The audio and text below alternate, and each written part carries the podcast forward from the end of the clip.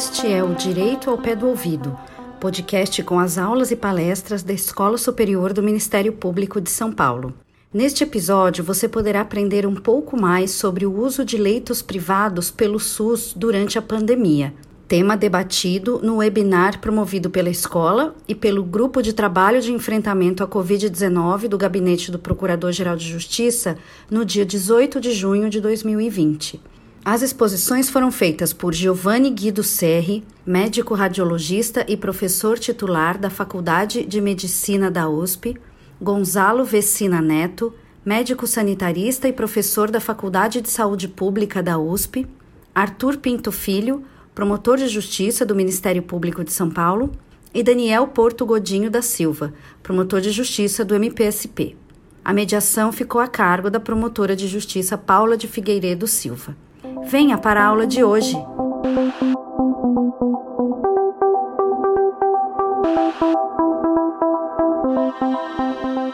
Em nome do Dr. Paulo Sérgio Oliveira Costa, que é diretor da nossa escola, eu gostaria de agradecer a escola pela grande parceria que vem exercendo com o Comitê Covid.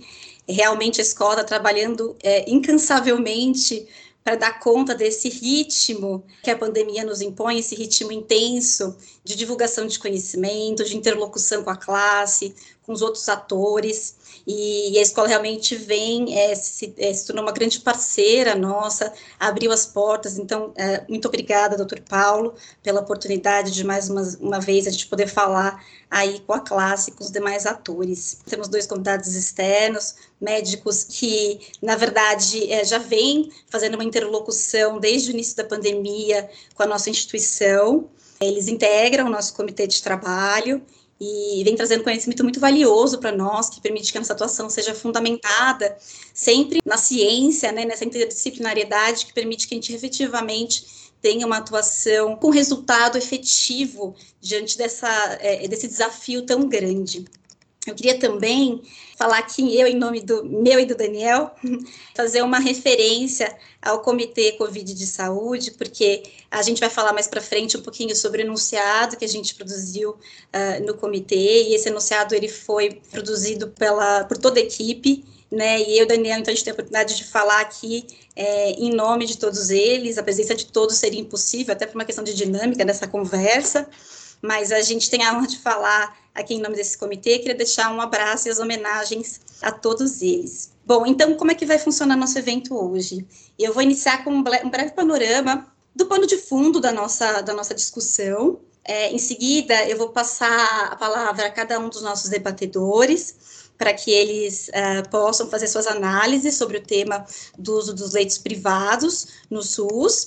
E depois a gente passar para uma, uma, segunda etapa da nossa conversa, que vai ser uma etapa de debates. Todos que tiverem comentários e dúvidas podem fazer constar na lateral, nos comentários do chat, e eu vou buscar, então, trazer essas questões todas para o nosso debate, para que ele contemple é, a classe da melhor forma. Então, trazendo aqui uma atualização triste para a nossa para nossa realidade de São Paulo, ontem a gente teve um trágico recorde de mortes é, no estado de São Paulo. Foram 389 mortes confirmadas pela Covid em 24 horas. Totalizaram 11.521 mortes pela doença no estado desde o início da pandemia. Então, passados esses longos meses, com tantos desafios, com, tanta, é, com tantas medidas restritivas que a gente vem adotando, a nosso, o nosso desafio ainda permanece, né?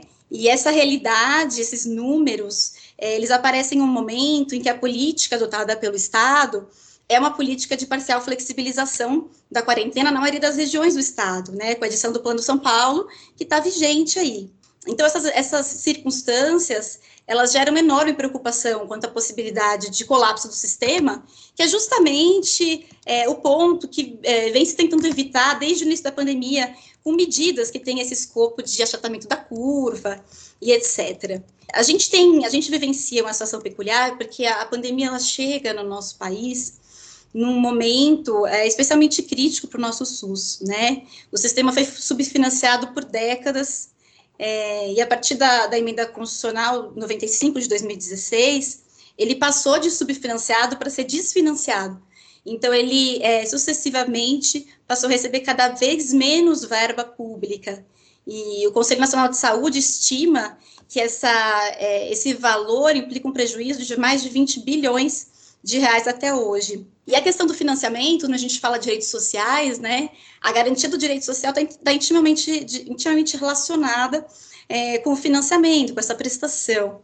Então, há essa, essa, houve esse processo de sucateamento do SUS, e que veio atrelado também a toda uma realidade de migração da população do sistema privado para o sistema, sistema único de saúde, porque ah, por uma série de questões também sociais econômicas, houve uma, uma expressiva redução do número de contratações de planos de saúde é, nos, últimos, nos últimos anos. A ANS ela fez uma estimativa de redução de 3,1 milhões de contratantes entre os anos de 2016 e 2019. Todas essas pessoas, então, passaram do sistema privado para o sistema público de saúde.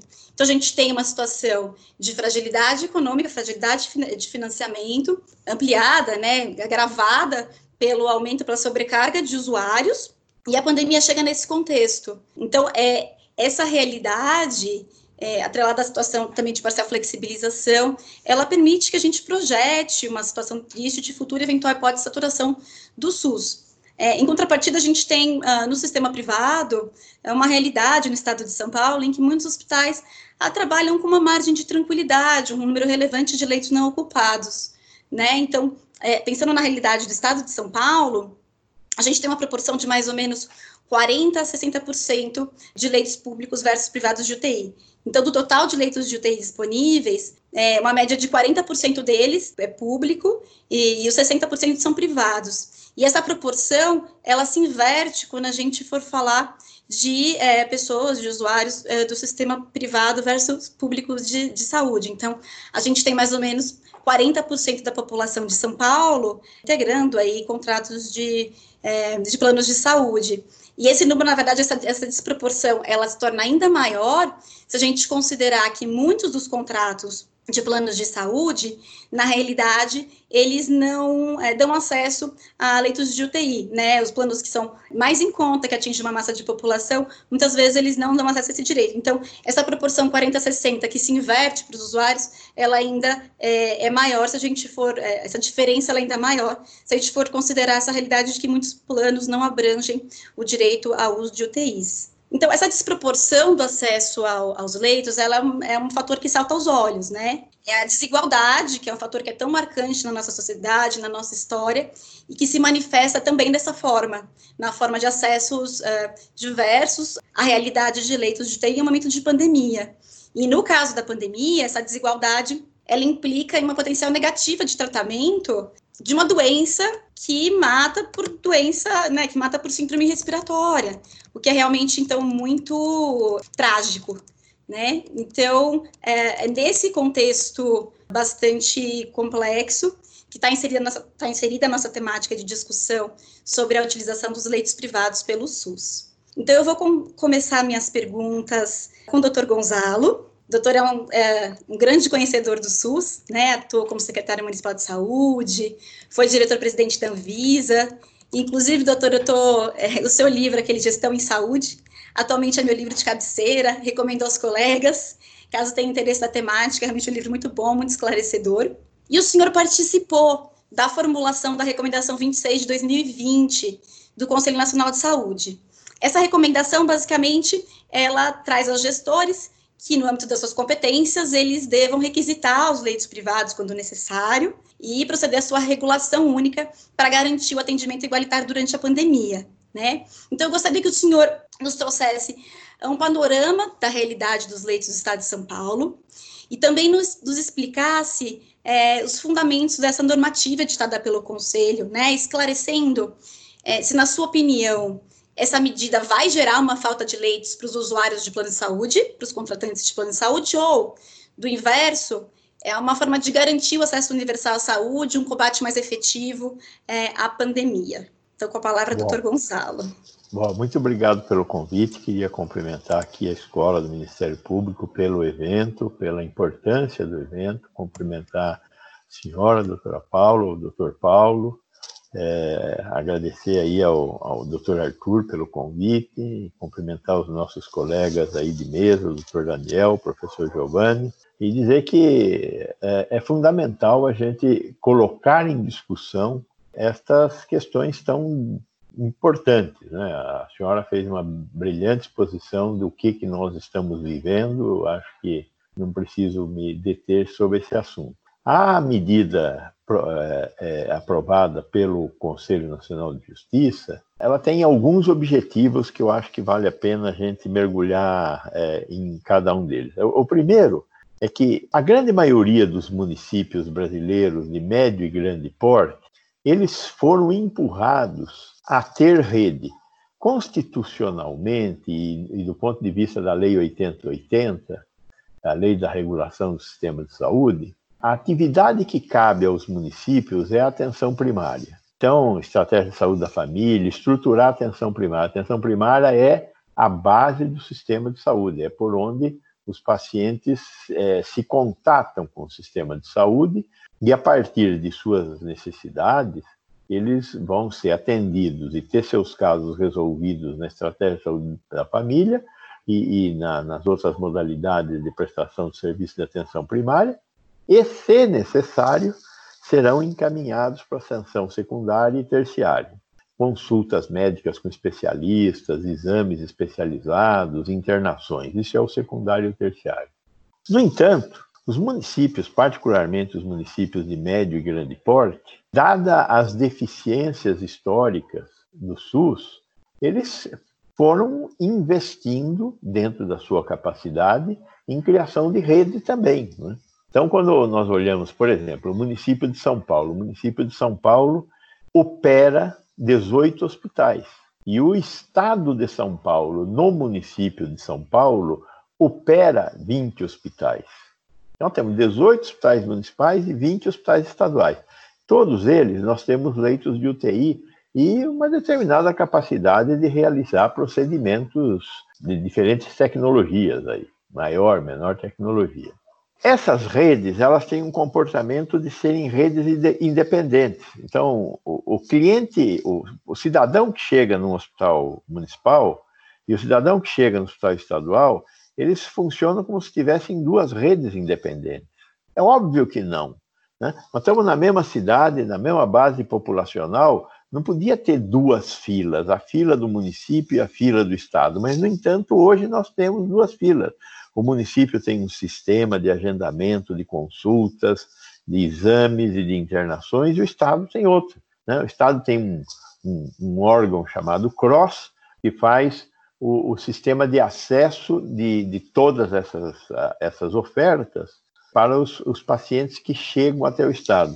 E, e, o município tem um outro sistema chamado SIGA, que vai fazer a, a regulação da oferta para esses clientes que chegaram no município. Certamente existem clientes que chegam nos dois sistemas. São pessoas que tentam resolver seu problema, então chegam no município e chegam no estado.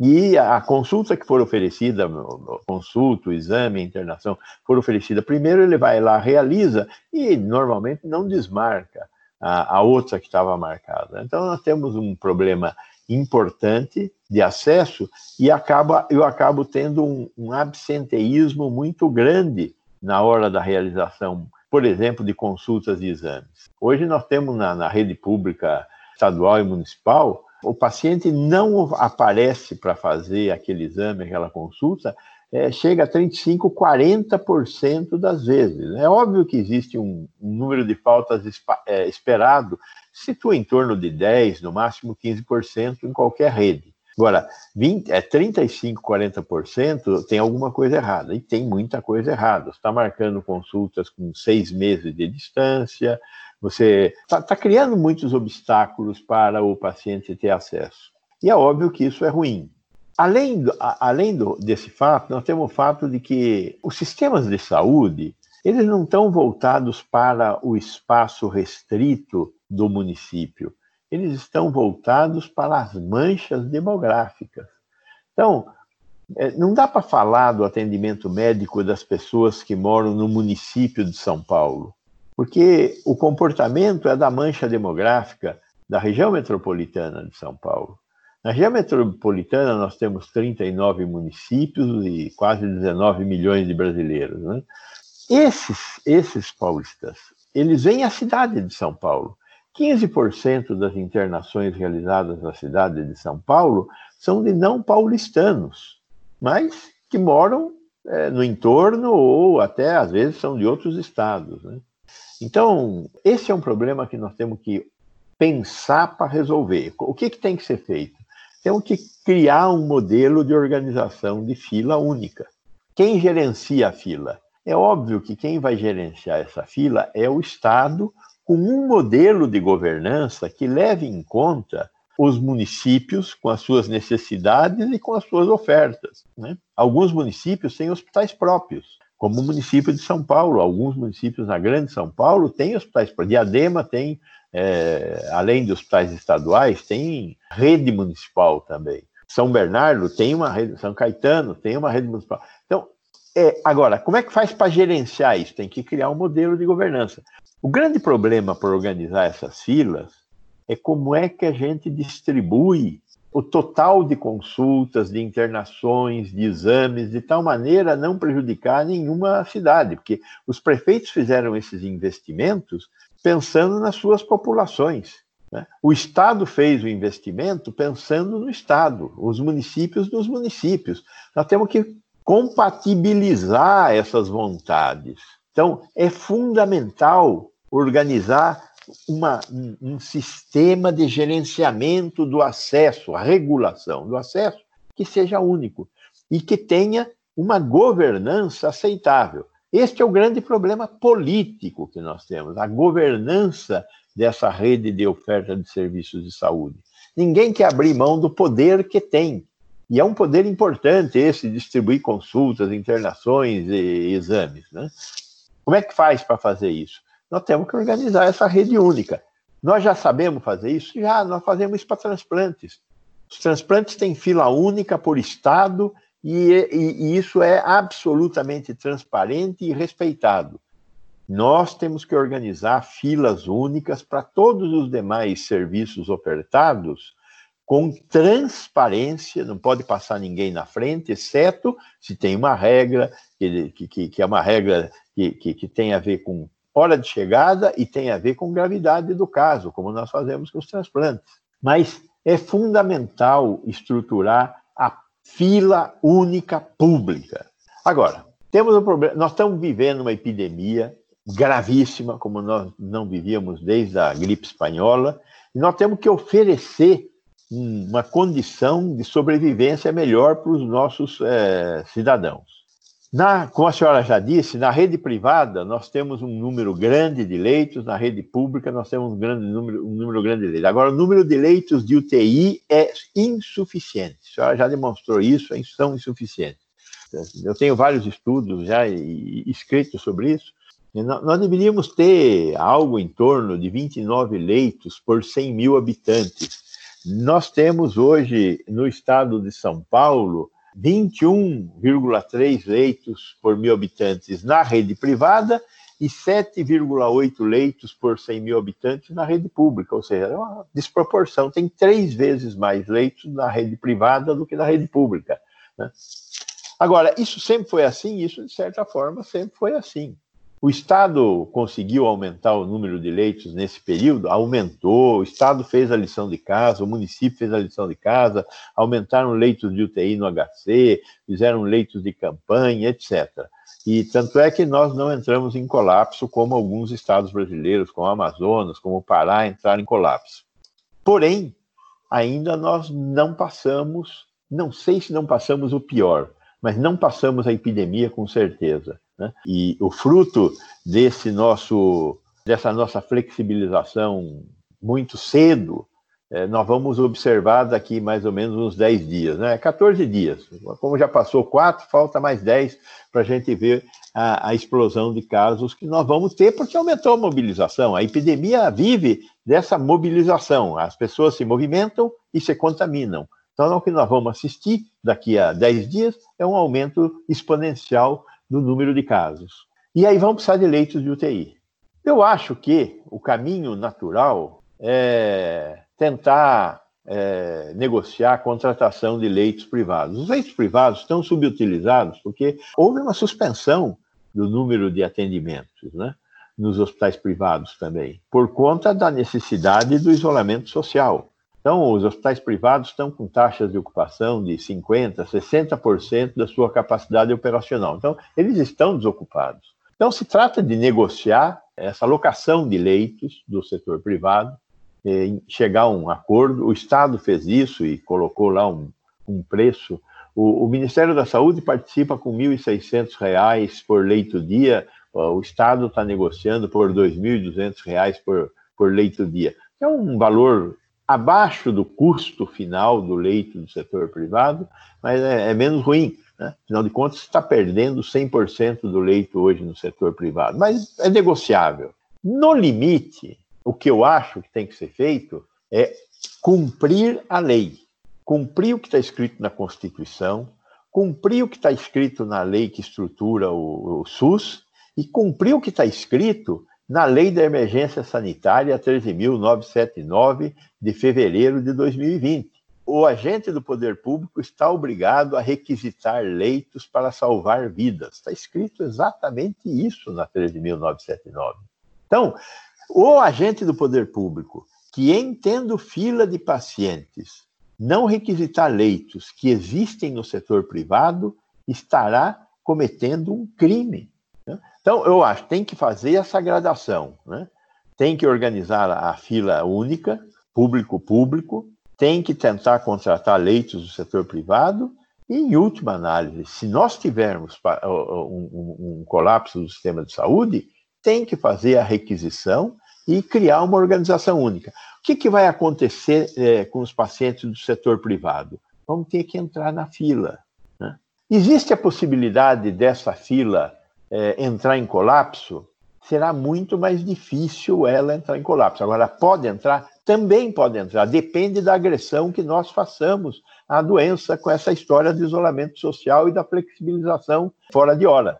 Mas nós temos uma. O que nós temos que entender é que nós temos uma situação especial. Né? Eu me lembro quando eu fiz essa defesa da requisição, um jornalista disse: leito de UTI sempre faltou.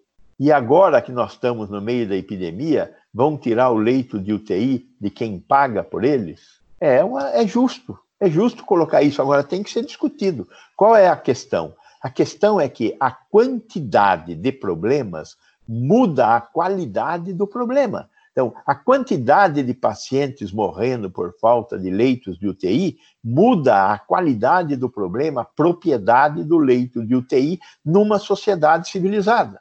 É essa a minha tese.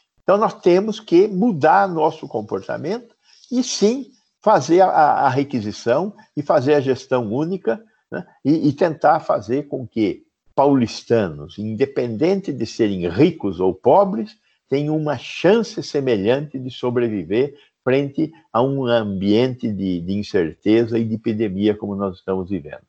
É isso, doutora, para começar. Fico à disposição. Perfeito, doutor Gonzalo, muito esclarecedora a sua fala. Já anotei aqui um monte de questão que quero perguntar para o senhor em cima disso, mas antes vou passar a, a pergunta para o doutor Giovanni, e aí depois mais para frente a gente segue para os debates. Então, doutor Giovanni, doutor também é um, enfim, um grande conhecedor do sistema, já foi secretário estadual de saúde, hoje é diretor de um dos mais renomados hospitais privados do país. Eu gostaria também da sua análise sobre o tema, doutor Giovanni. Gostaria que o senhor avaliasse essa possibilidade do uso de leitos privados pelo SUS e também, é, dada inclusive a sua, a sua, função atual, que o senhor fizesse uma análise dos impactos dessas medidas, dessas medidas de, de requisição, de aquisição dos leitos privados uh, pelo SUS na rede privada de saúde, pensando aí em curto, médio e longo prazo, e tendo em vista, inclusive, que o doutor uh, mencionou, o doutor Gonzalo, que o valor pago atualmente, ele é um valor que ele é abaixo do custo de alguns hospitais, né? Então, como o senhor avaliaria o impacto dessas, é, dessa medida para a rede privada de saúde? Muito bom, uh, muito obrigado, Paula, agradeço o doutor Paulo, agradeço o doutor Arthur também pelo convite. É uma honra poder falar para um público tão seleto. É, difícil é poder fazer isso em sequência ao doutor Gonzalo, que, na minha opinião, é o maior expert na área de saúde pública do país. Né? Eu vou tentar acrescentar alguns, alguma controvérsia nessa, nessa discussão e, e dizer o seguinte: é, nós temos no estado de São Paulo, leitos, o número de leitos é um número de leitos que uh, atende a população. Nós temos uh, 90 mil leitos no estado de São Paulo, a maior parte no SUS, uh, 52 mil no SUS, 38 mil na rede privada. Então, a, a nossa distribuição de leitos é uma distribuição adequada. No problema que na, nos leitos de UTI a situação se inverte. Nós temos mais leitos de UTI, né, quase 5 mil na rede privada, e um número menor na rede pública que do, do, do SUS, que atende a maior parte da população. Então, nós temos algumas distorções. Depois eu vou querer voltar um pouco na questão da qualidade dos leitos, que é um outro problema né, de desigualdade. Eu, eu não tenho nenhuma dúvida que numa crise sanitária, né, numa guerra sanitária que nós estamos vivendo agora, tem que ser utilizadas todas as armas. Né? É, é importante que todos os leitos disponíveis estejam à disposição da população, independente ou não se tem plano de saúde. São, é, nós temos que utilizar toda a nossa força né, de leitos de UTI, né, que, é, que, é, o grande problema. É, é, é, por isso que morrem as pessoas, porque não tem leito de UTI, não tem respirador, porque a, a mortalidade do Covid é pela doença respiratória. Nós temos que usar esses leitos em benefício da população como um todo, porque nós estamos num estado de exceção. Né? Está aí a, a, normativa do Conselho Nacional de Justiça, está aí uma lei que foi que passou pelo Senado, do senador Roberto Costa. Todos estamos de acordo que, na necessidade, nós temos que usar todos os leitos disponíveis. É, algumas considerações que eu faria. Eu acho que é, é, é importante que isso seja feito de uma forma ordenada, né? ou seja, que de preferência, como foi feito aqui no Estado de São Paulo, esses leitos sejam contratualizados, que é, exista uma antecipação ao problema. Né? Nós sabemos né, que a crise estava chegando, então, o governo, e falo governo é, federal, estadual, municipal, não estou me referindo a nenhum governo específico, buscou aumentar a oferta de leitos de UTI. O fez de uma forma, na minha opinião, adequada. Nós conseguimos dobrar os leitos de UTI disponíveis para o SUS. E a verdade é que São Paulo não entrou em colapso. Tá? No HC, nós tínhamos 90 leitos de UTI. No, no, no HC, eu digo Instituto Central, né? Aquele instituto mais antigo do HC. No HC tem muito mais do que 90 leitos, nós somos no Instituto Câncer, nós temos 100 leitos, no INCOR nós temos mais, mais de 100 leitos. Então, o Instituto Central conseguiu sair de 90 leitos de UTI para 300 leitos de UTI no Instituto Central. A maior UTI do país, uma das maiores do mundo, um atendimento muito eficiente, conseguiu mobilizar recurso humano, Uh, UTI cheia até agora, 290 leitos ocupados, o que corresponde a 100% de ocupação hoje. Então, mostrando que foi possível dar uma resposta a essa pandemia. Nós temos o testemunho de um médico aluno nosso, o Fernando Cavai, que eh, se formou, foi para Boston, foi para Harvard e estava trabalhando em Nova York no mês passado. Relatou o caos que foi em Nova York, né? pacientes deitados no chão, paciente morrendo sem atendimento, falta de UTIs, né? e ele, quando conseguiram superar a crise em Nova York, ele, ele veio ao HC, né? ele disse, eu vou ao HC para tentar ajudar. Veio como voluntário, veio ao HC e se surpreendeu. Se surpreendeu porque nada do que ele tinha visto em Nova York ele viu aqui no HC. Viu um atendimento ordenado, os pacientes sendo é, tratados de forma adequada. Então, eu realmente devo dizer que o Estado de São Paulo ele, ele, ele reagiu bem. Né? E temos, eh, na verdade, inclusive leitos disponíveis na rede privada que poderiam eh, ser acrescentados à, à, à rede se, se fosse necessário. Né? Então, eu acho que uma, uma questão, eh, eu, eu não tenho uma dúvida, eu acho que numa situação como essa, tudo tem que, todos os leitos têm que ser oferecidos à população. Né? É, é, claro que existe uma, uma questão, bom, vamos dizer que a ocupação chega em 100%, né? O paciente que, né, o paciente, porque quem usa plano, quem utiliza plano de saúde, na grande maioria, é a classe média.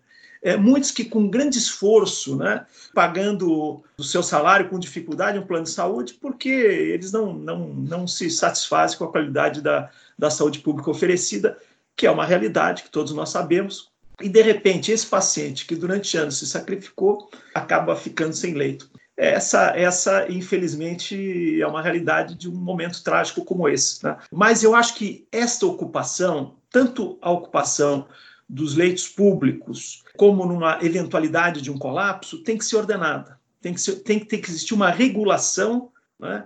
que tenha o controle né, e que exista realmente um atendimento ao paciente mais grave primeiro, ou, ou, seja, não dá para ser um processo desordenado e a regulação é fundamental em tudo isso.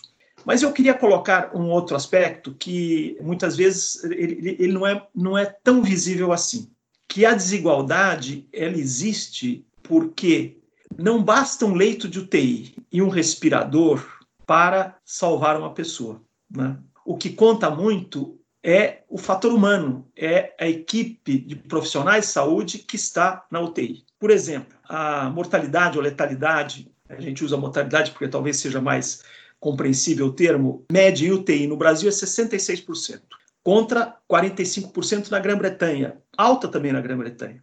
Né? No HC é 33%. O que significa isso? Significa que tem, que existem UTIs aonde a mortalidade se aproxima de 100%. Isso é tão real que dois médicos nossos do HC foram, quando existiu o colapso em Manaus, eles foram a Manaus, né, foram ajudar no hospital de Manaus, voluntariamente. A mortalidade na UTI era 100%. Todos os pacientes que entravam morriam. Ou seja, qual que é a utilidade da UTI se não tiver uma, uma infraestrutura ou uma equipe de saúde qualificada? É, é, é, a mesma, ou seja, a desigualdade, a desigualdade na saúde ela permanece. Em Manaus, não, em São Paulo. Uma equipe nossa foi a uma UTI de um hospital uh, público aqui em São Paulo, saiu do HC foi uh, visitar uma equipe. É, fico, é, eles ficaram bastante chocados com o que viram, né? a, a falta de estrutura e, evidentemente, uma UTI que tem uma mortalidade mais alta.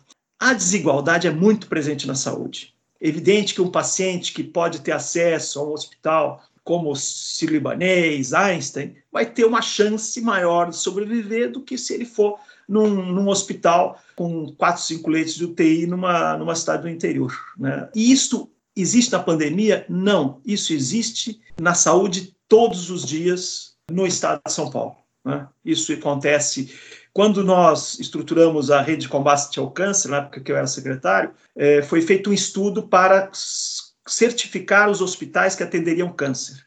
Em alguns hospitais, a mortalidade de tratamento de algumas doenças de, de câncer era 100%.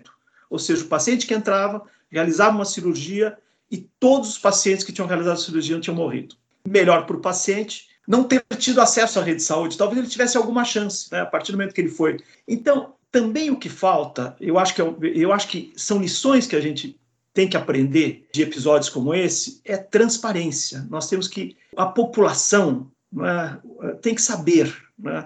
e, e, esses dados têm que ser divulgados. É? Qual que é a mortalidade que o hospital tem, é, o, o, nível de infecção hospitalar, quais os resultados em determinadas cirurgias, né? qual que é o, o, a, a mortalidade UTI, porque à medida que esses, esses dados ficam transparentes, as instituições se esforçam de melhorar os seus resultados. Né? Como os resultados não são transparentes, é, é, se iguala o que é ruim ou o que é bom. Né? Então, é muito importante a lição da transparência. Nós temos que mostrar né, como as instituições de saúde estão se. qual que é o desempenho, né, qual que é o resultado. E esse é um lado da desigualdade que muitas vezes não é discutido. Né? O paciente vai para uma UTI, a possibilidade de mortalidade dele pode ser 80%. Se ele for para uma boa UTI, pode ser 20% pode ser quatro vezes mais. Né? Então, não basta nós falarmos só em leitos de UTI respirador. Nós precisamos falar em, em qualidade de, né, dos profissionais de saúde, qualidade da, da infraestrutura do hospital.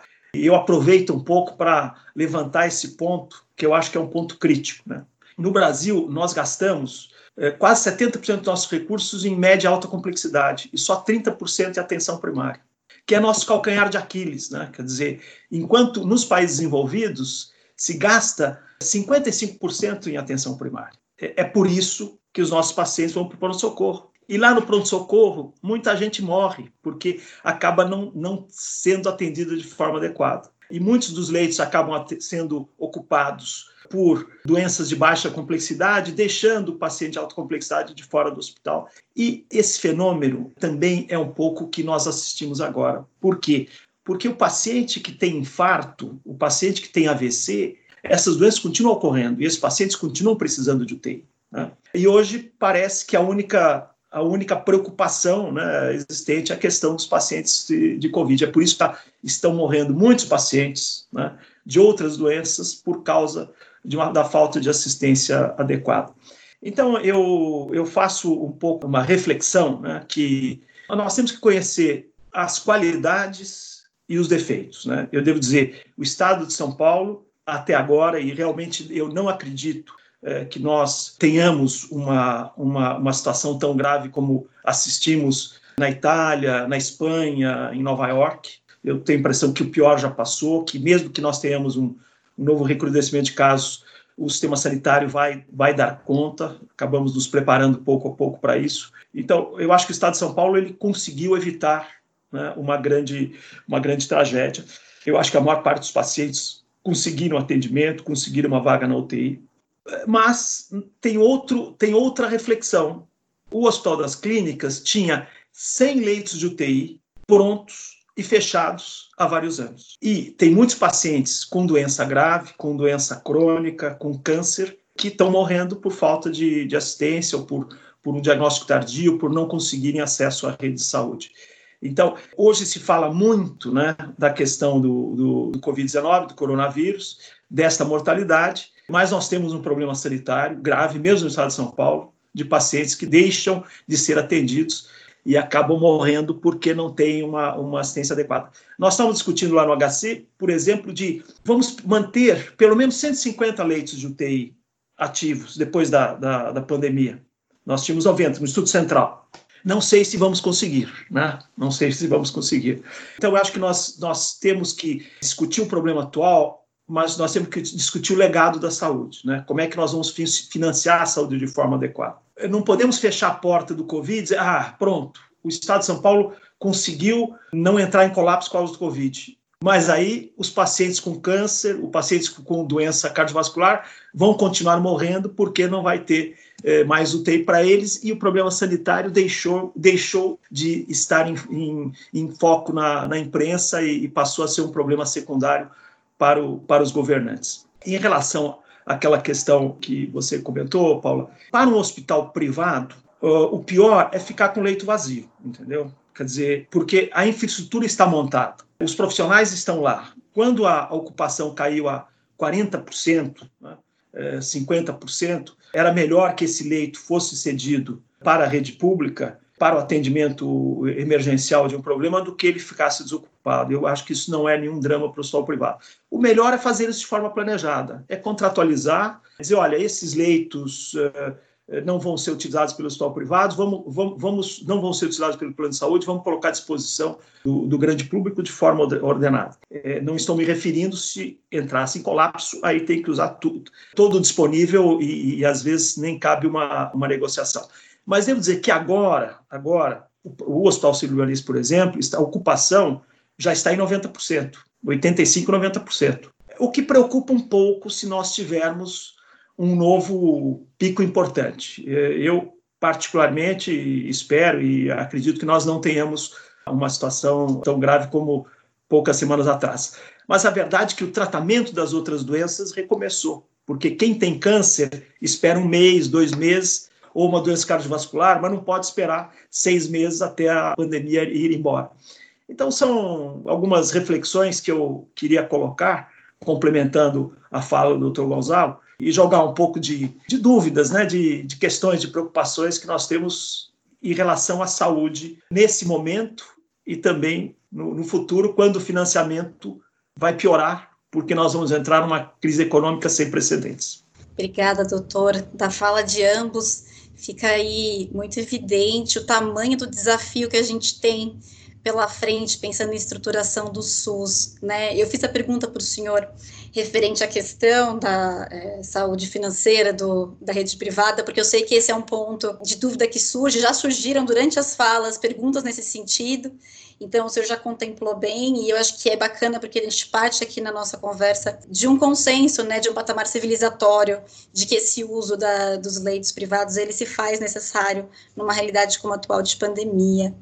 Bom, acho que mais para frente vale a gente voltar para esse ponto dos desafios do SUS, do desafio da fila única pública, dessa questão da desigualdade de recursos humanos, porque acho que isso, essa pandemia permite que a gente jogue luz nesses problemas e a gente reflita uh, como nos preparar para futuras eventuais novas pandemias também, né, que a gente sabe que é uma realidade que pode acontecer, e, enfim, como, como estamos preparados para esse futuro, né, mas vamos seguir, eu gostaria de ouvir agora o doutor Daniel, ele integra o nosso comitê é, da saúde para enfrentamento ao Covid, e ele foi uma figura central aí na elaboração do enunciado que a gente fez sobre o tema. É esse tema que é o enunciado abrange do uso de leitos privados pelo SUS e que foi agora tão é, aprofundado pela fala dos doutores.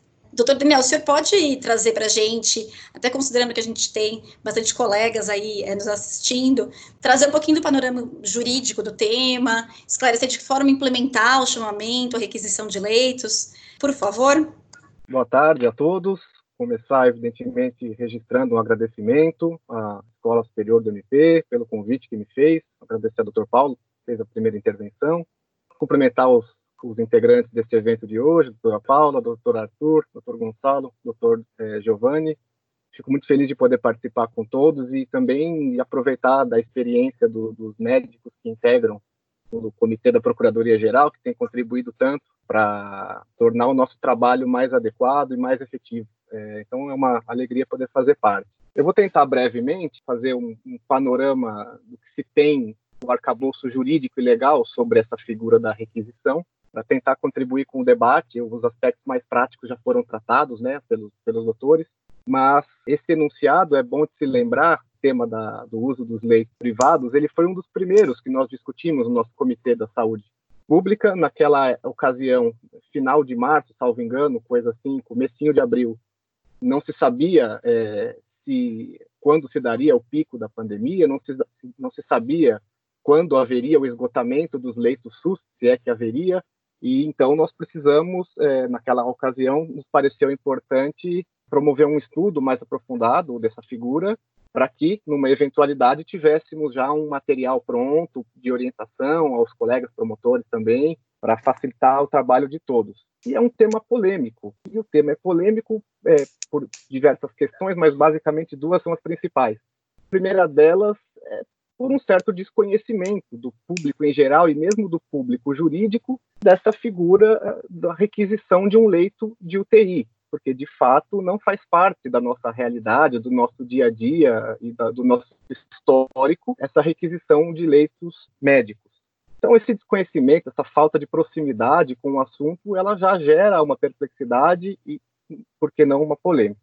E também é polêmica porque no contexto global que estamos vivendo, sobre a pandemia, todo e qualquer assunto que diga respeito a essa pandemia tem gerado um acirramento de ideias, tensões entre posições. Então, esses fatores colocados no caldeirão também é, tornaram ainda mais complicada a abordagem desse assunto da requisição. E eu acho importante uma contextualização aqui para iniciar a abordagem jurídica, digamos assim. Que a figura da requisição administrativa é, não é uma figura nova, para ninguém. Esse tipo de instrumental é conhecido dos meios jurídicos em diversos assuntos. E a requisição é apenas mais uma forma de interferência é, do Estado na propriedade privada. É claro que tem que haver uma motivação muito justa e razoável, mas existem outras formas. Então, vamos dizer assim, é importante a gente contextualizar para que não pareça uma medida ad hoc, uma medida de ocasião que surge agora, sem nenhum histórico e sem nenhuma base anterior. Então, existem as desapropriações, apenas para citar um exemplo de que, em certas ocasiões, o Estado precisa interferir em algum grau e com racionalidade na esfera da propriedade privada. E a própria Constituição afirma que a propriedade privada não goza de um regime absoluto, ela precisa ser cotejada com outros aspectos. Então, essa primeira contextualização é importante. Veja que a figura da requisição está no nosso capítulo de direitos e garantias fundamentais. Então, é, isso já precisa ter um, uma, um primeiro norte para a gente tratar o assunto.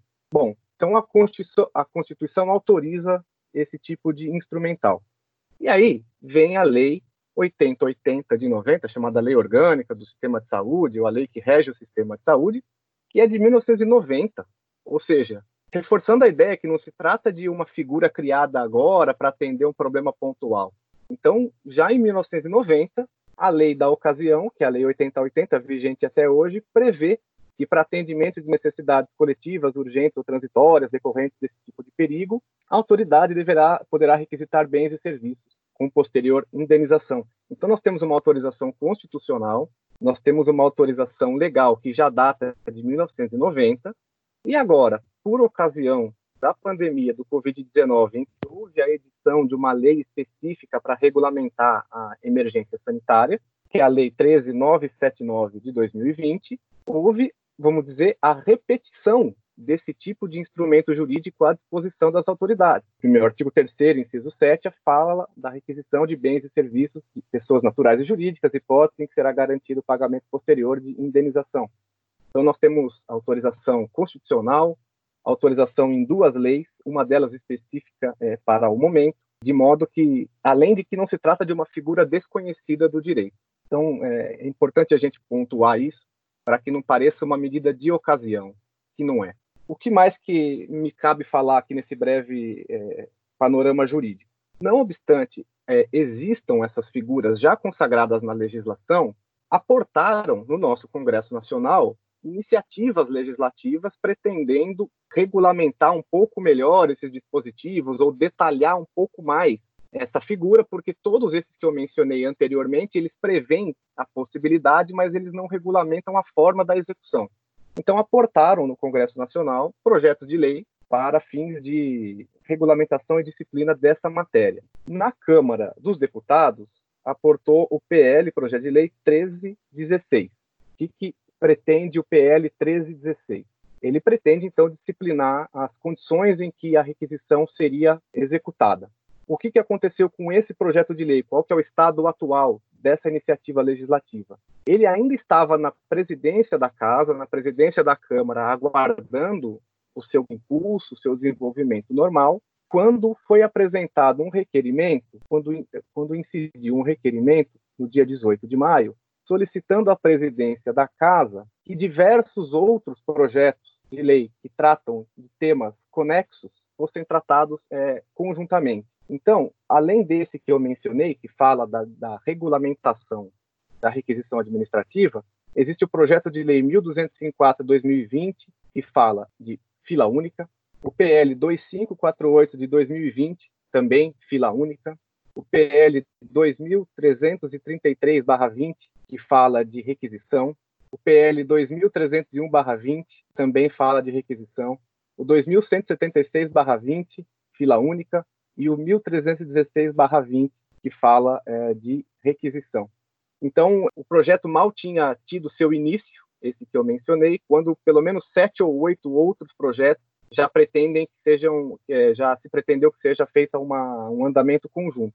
Nenhum desses oito teve qualquer andamento mais concreto. Todos eles ainda aguardam os despachos, os despachos iniciais.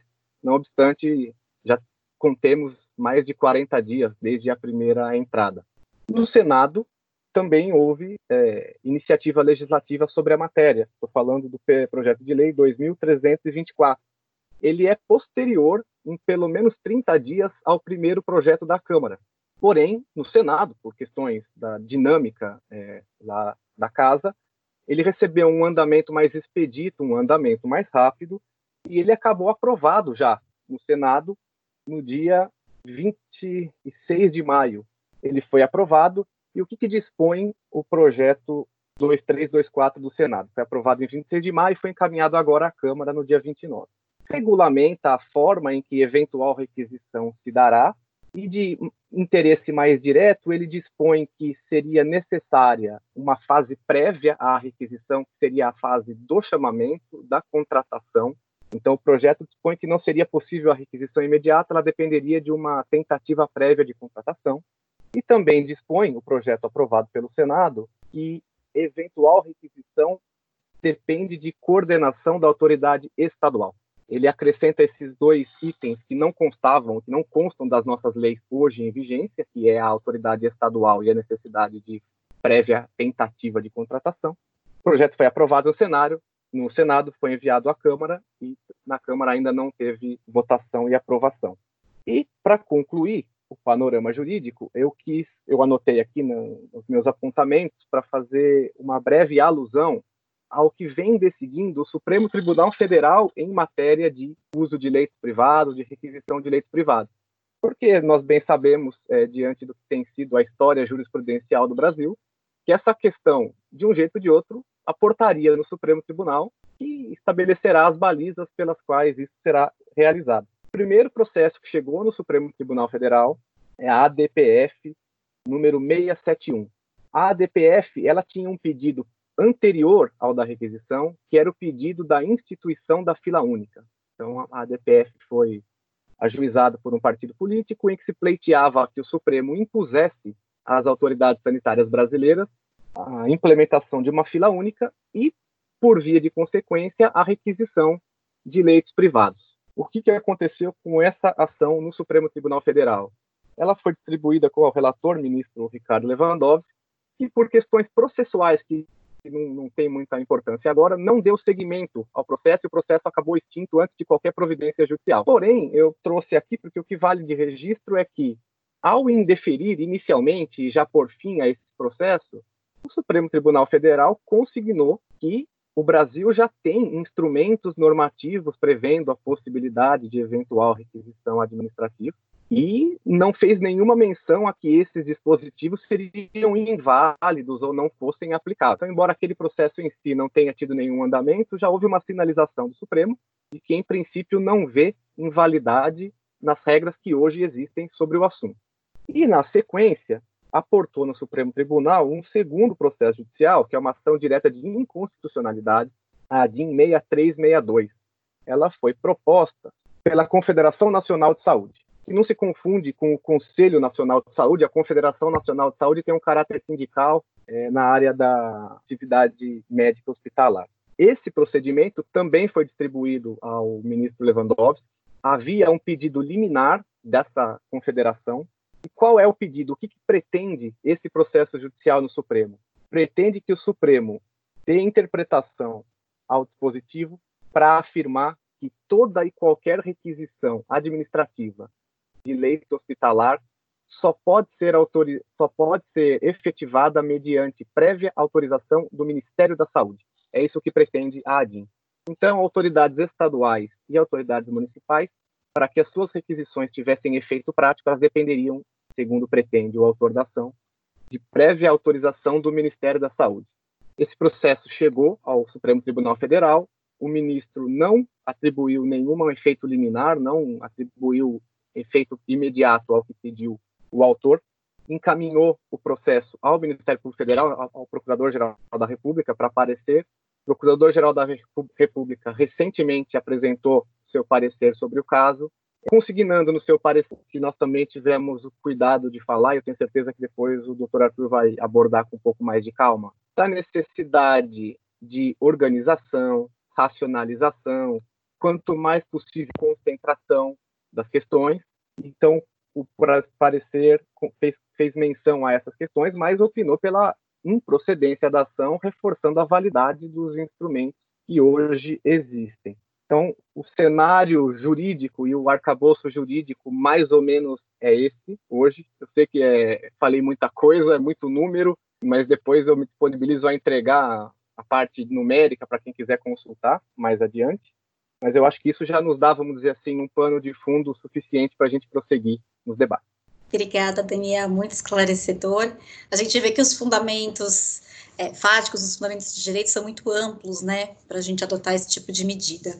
Eu vou passar a palavra para o Arthur. Assim, diante de tudo que já foi exposto, né, pelos demais debatedores aqui, é, eu queria que o Arthur trouxesse para a gente, além dos comentários dele, né, pessoais, as impressões sobre, sobre essa temática, que ele trouxesse uma visão sobre qual seria a formatação ideal para que o poder público realizasse o chamamento ou a requisição de leitos privados. E também que é, é, falasse um pouquinho sobre eventuais efeitos de disputas é, entre entes é, públicos pelos leitos privados que poderiam, na hipótese de uma não organização adequada dessa, desse uso, é, de se gerar essa competição e também os efeitos de eventuais judicializações em massa nessas hipóteses. É, essas questões, elas até já surgiram no chat ao lado. Ah, o João Rodrigues perguntou como manter uma fila única com decisões judiciais que atravessam essa fila única. Ah, a Camila trouxe também, Camila Geronásio,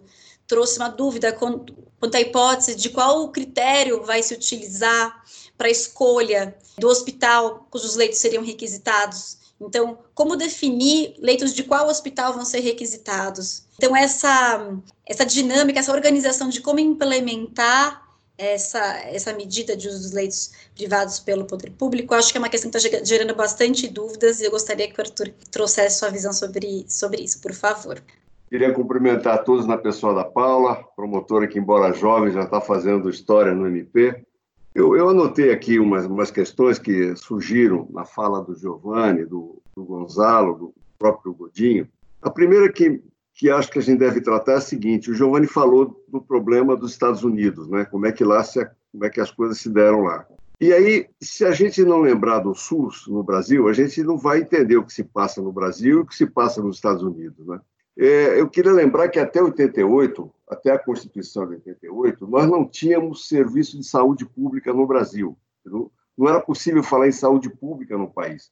O que havia era a saúde do trabalhador. Então, o cidadão que se apresentasse num hospital é, é público, ele tinha que levar a sua carteira de trabalho e o INPS pago. Porque se não fosse assim, ele não era atendido pelo sistema de saúde ele era atendido em qualquer outro lugar, em Santas Casas, ou em qualquer outro canto, benzedeira, o que fosse, né? porque o serviço de saúde não lhe dava guarida. A partir de 88 é que nós criamos o Sistema Universal de Saúde, né? a partir de 88.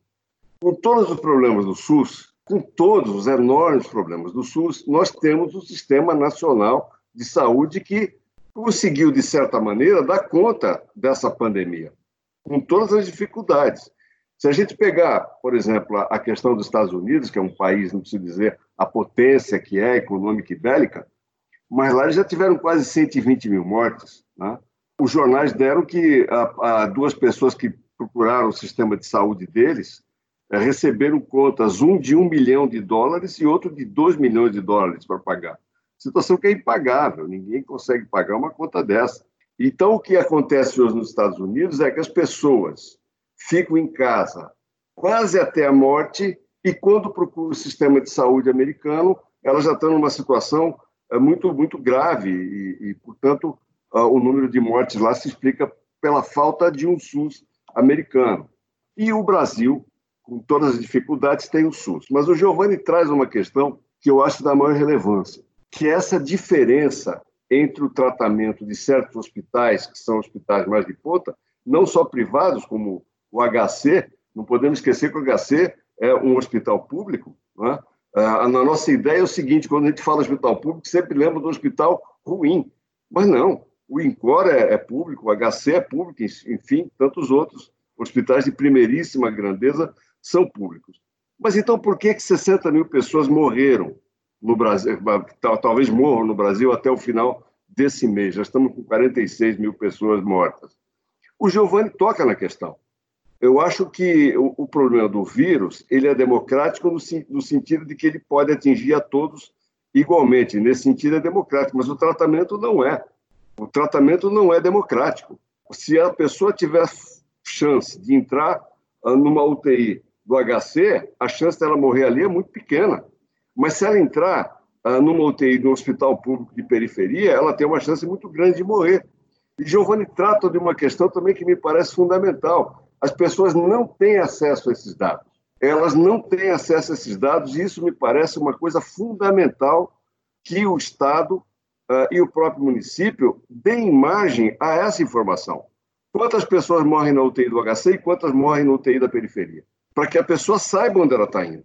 Ela, eh, ela sabe Outra questão que me parece muito complicada, que Giovanni também tratou, é, é uma. É um, eu não diria que é, um, que é um engodo, porque a palavra é muito grave, é muito forte, mas é um equívoco. Eu vejo uh, os, os, os, gestores públicos atualmente falando assim: a gente contra, comprou 3 mil e tantos respiradores, portanto, temos mais 3 mil UTIs. Muito bem, isso é verdadeiro.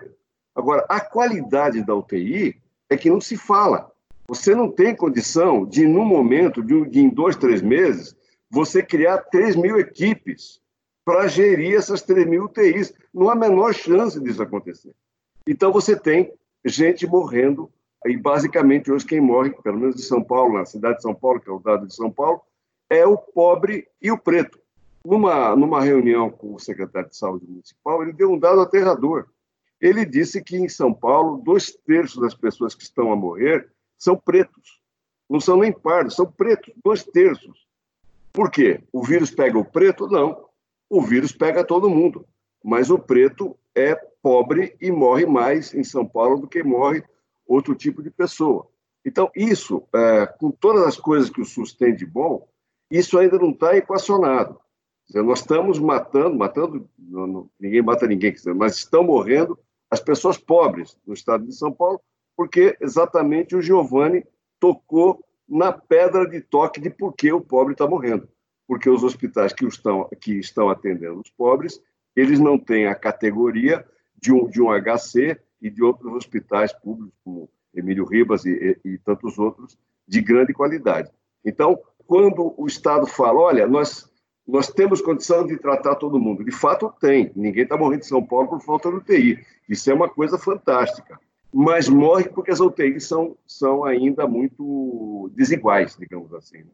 Eu queria fazer essa observação é, inicial, me pareceu muito importante da fala do, do João. Na, na, questão que você coloca da falta da, de uma centralização, há um sujeito oculto em toda essa história. Qual é o sujeito oculto? É o Ministério da Saúde. Por que, que ele é oculto? Porque a situação ali é tão lastimável, com três ministros em poucos meses sendo nomeados, o último interino até hoje. Quer dizer, é, é, curioso, é como se o Brasil falasse: bom, já que não resolve nada lá no Ministério da Saúde, vamos tratar de outra maneira. Bom, mas realmente não há outra alternativa nesse momento. Mas isso é muito ruim. Por que é muito ruim? Ora, em São Paulo não está faltando UTI, é verdade, mas faltaram UTIs no Amazonas, no Pará, no Amapá, de certa maneira em Pernambuco, né? e se houvesse uma, uma, um órgão centralizador, que deveria ser o Ministério da Saúde, para lidar com o SUS, que é nacional, o SUS não é de São Paulo, não é, o SUS é nacional, as pessoas podem ser transferidas de um estado para o outro, com muita tranquilidade. Há, inclusive, forma de, de, dessa transferência ser feita com pagamento, com tudo direitinho. E isso não foi feito por quê? Porque faltou uma, uma, um órgão central, que teria que ser o Ministério da Saúde, para organizar o SUS nacional e os amazonenses, os paraenses, não tivessem que passar por essa situação tão lastimável que eles passaram. A questão dos hospitais privados, eles entram no bolo do problema que é o problema econômico do país. Né? O problema econômico do país, o Giovanni também tratou disso, o Gonzalo também, que se avizinha uma crise econômica no país monumental, monumental. Os jornais dão que o Brasil é, diminuiu 10% nos últimos meses. Quer dizer, é um PIB negativo de 10%. Eu não me recordo da história do Brasil disso ter acontecido nem no, na, na, na, na, em 29 e 30. É uma coisa desse nível. E como é que o Brasil trata dessa crise? E vamos pegar os, os americanos. O Trump, que era negacionista, tanto quanto era, quanto é o presidente do Brasil, mas não é mais negacionista, ele investiu, está investindo um trilhão de, veja, um trilhão de dólares para reaquecer a economia. Esse dinheiro existe? É claro que não existe. Esse dinheiro é um dinheiro eu chamo de dinheiro de helicóptero, né? não, não, não existe esse um trilhão, porque não há mais possibilidade de fazer a ligação com o ouro. Então, esse dinheiro é o dinheiro é, fictício, de certa maneira, porque ele gira a economia americana. Qual foi a, a o que, que os, os, brasileiros estão fazendo? Vamos pegar aquela fatídica reunião e vamos esquecer a coisa assim do palavrão e vamos entrar na questão que foi colocada pelo ministro Guedes. Ele disse duas coisas que mostram que o Brasil não tem a menor chance de sair dessa crise. Que disse? Primeiro, disse que o Brasil não precisa, o Brasil não precisa de investimento público para sair dessa, desse buraco, que os investimentos privados seriam suficientes. Isso é uma coisa absurda, Nenhum economista minimamente razoável entende que é possível sair desse buraco sem investimento público. Então, isso não é possível. E outra coisa é que ele coloca no serviço público a grande parte dos problemas da, da economia, o que também é outro equívoco. Então, você veja, e ele disse isso e bombardeou a ideia dos militares que estavam pegando lá o que o Geisel fez em 74, de tentar reaquecer a economia com dinheiro público. Ele bombardeou e os militares voltaram para trás e está a política do Guedes aí. Com essa política não há chance nenhuma, nenhuma, zero de sair desse buraco. Então, os, os hospitais privados, eles estão dentro do horror da economia pública do Brasil. Né? Eles estão perdendo, hoje o jornal Folha de São Paulo dá um dado inacreditável, parece que a perda já foi de 18 bilhões de reais que os hospitais privados deixaram de receber. Eles é, a, avaliam que eles podem mandar embora 350 mil funcionários. Um negócio, é uma coisa terrível, absurda. Então, os, os, os hospitais privados estão com grande dificuldade, enorme dificuldade. E você, Paula, e vários que me antecederam falaram bem que uh, as pessoas começam a sair dos planos de saúde porque não tem mais condição de pagar diante de uma crise monumental dessa. Então, a saída, é, me parece, é, é uma, claro que não é a saída fantástica, não é mas uma das saídas é isso que São Paulo está fazendo, o município de São Paulo e o Estado estão a fazer. O município de São Paulo já contratualizou leitos, não só de UTI, mas basicamente leitos de UTI, e está se utilizando deles. Né? Hoje, na, na página da Secretaria Municipal de Saúde, fica lá claro lá que eles já estão se utilizando de 590 leitos privados que foram contratualizados, e, e isso é só 82% da capacidade contratualizada dos leitos privados. O Estado de São Paulo abriu para contratar 1.500 leitos privados e há possibilidade de contratação, né? porque alguns hospitais privados eles têm essa gordura, digamos assim, que eles podem negociar com o Estado e com o município. Então, o município de São Paulo já está usando, o Estado de São Paulo está também contratando. Muito bem. O problema que me parece que surge é, é o seguinte: pois muito bem, e se não contratar? Vamos imaginar que não houvesse contratação, que não houvesse requisição, que não houvesse possibilidade disso acontecer.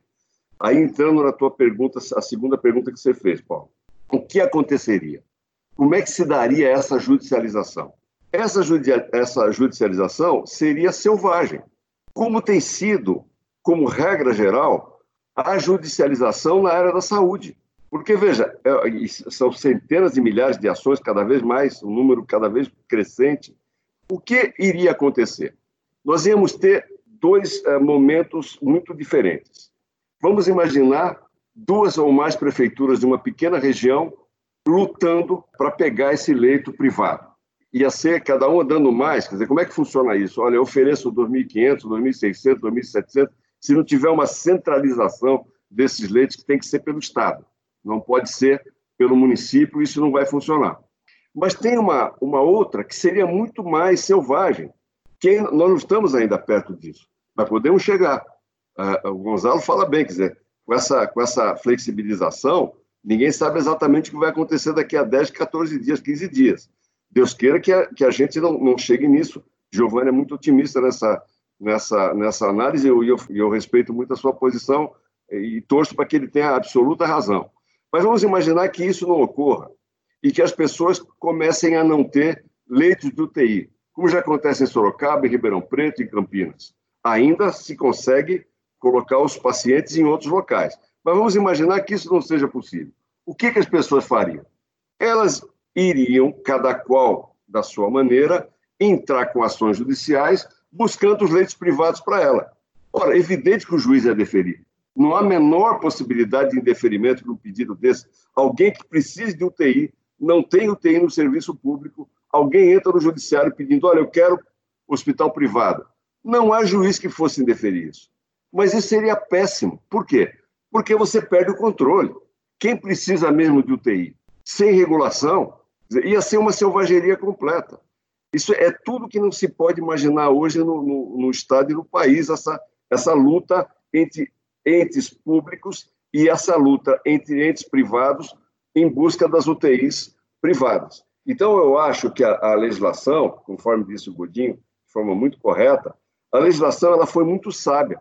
Ela deu margem à negociação, como está fazendo o Estado de São Paulo e o município de São Paulo, e deu margem no limite, se nós chegarmos numa situação limite, de fazer a requisição de leitos privados.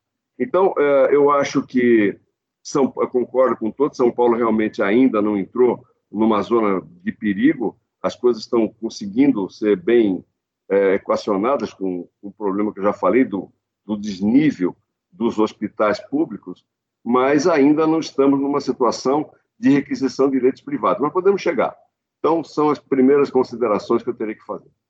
Obrigada, Arthur muito esclarecedora a sua fala. É, pelo que eu entendi, então, do seu posicionamento, você entende que primeiro deve se buscar a via negocial, para então, como uma segunda hipótese, se partir para requisição, né, para a forma forçada da figura. Alguns países na, na Europa, no curso dessa pandemia, a exemplo da Espanha, da Irlanda, eles vêm adotando um sistema de fila única, realmente passando para o Estado a gestão de toda a, rede privada em caráter excepcional e temporário para fins de combate da pandemia. Então, eles eh, criaram uma efetiva fila única, e aí faço uma diferenciação da fila única mencionada pelo doutor Gonçalo na fala dele, que ele falou da fila única pública, né, de uma, de uma conversa, de uma é, é, conversa de dados entre CROSS e SIGA. Aqui eu falo da fila única entre público e privado, entre leitos públicos e privados, para fins de, de, de combate a essa pandemia. Então, os senhores pensam que para a solução do problema no Brasil, né, para o combate à pandemia no Brasil, qual formato seria o mais adequado? De uma fila única, a exemplo do que acontece na Espanha, a exemplo do que a gente tem aqui para fins da fila de transplante, que o doutor Gonçalo também já mencionou, se puderem fazer um paralelo com essa questão da, da, da fila de transplante. O chamamento uh, para fins de aquisição de leitos vagos da rede privada, ou a requisição mesmo de apenas dos leitos vagos? Como os senhores entendem que seria o mecanismo que melhor se adequa à realidade brasileira? Daí eu faço a pergunta para todos que quiserem falar. Eu acho que depende do problema. Conforme o problema for avançando, nós temos que estruturar uma fila que dê resultado para o problema. O que eu acho que nós não temos é que fazer é requisitar leitos neste momento quanto eu não tenho problema. Né? O único estado que fez a requisição de leitos até agora foi o estado de Tocantins, porque ele está vivendo o problema agora. Então, ele foi obrigado a tomar essa decisão. Né? Agora, aqui no estado de São Paulo, a rede pública, de fato, teve uma capacidade de expandir bastante. Nós criamos quase mil leitos no total, é, num período relativamente curto de tempo. Então, nós temos que viver esse problema. Né? Então, se nos próximos dias nós viermos a ter um crescimento muito grande de casos e que isso entre em colapso, vamos ter que criar fila única. Volto a dizer, né, temos que criar fila única de leitos públicos e agregar a essa fila única de leitos públicos os leitos privados que nós contratarmos e os que eventualmente iremos requisitar. Tem que ser uma fila única. O que não tem cabimento é você fizer, fazer ainda uma coisa mais extraordinária, que é o município requisita leitos que ficam na fila do município, o Estado requisita leitos que vão ficar na fila do Estado. Aí é loucura, né? Então, depende do tamanho do problema, o tamanho da solução. Acho que também tem uma questão importante que é a questão logística, né? É, eu acho que a, a fila única. Veja, o transplante é um número limitado de pacientes, né? Quer dizer, nós contamos nos dedos os números os, os pacientes transplantados por dia nas diversas regiões. É, numa pandemia assim, o número é muito maior. A complexidade de administrar uma fila única também é maior, assim como estabelecer é, os critérios de gravidade é, numa doença como essa isso, isso teria que ter realmente um caráter regional, sei lá, Grande São Paulo, né? nas várias regiões, porque senão vai, vai ser trazer um paciente de Presidente Prudente para São Paulo, de São Paulo vai para Campinas. Eu acho que isso tem que ser uma coisa muito bem planejada, né? Eu acho que uma fila única pública-pública, né? É, com requisição de leitos, se necessário, mas eu, eu, eu, eu temo que essa logística, é, eu não sei se nós temos capacidade de organizar isso num, num prazo curto. Né? Não é simples. É, como eu acho que se nós tivéssemos essa capacidade, fila única já devia ter sido uh, estabelecida para câncer. Tem coisa mais importante do que estabelecer a gravidade, o atendimento do, do, do câncer de forma ordenada, saber qual é a demanda, é, e, e, não conseguimos fazer numa, numa doença como essa, que é uma doença crônica, que dá para ter um certo planejamento. É um grande desafio. É, eu acho que se, se conseguisse uma situação dessa, acho que nós íamos estender para outras doenças no futuro.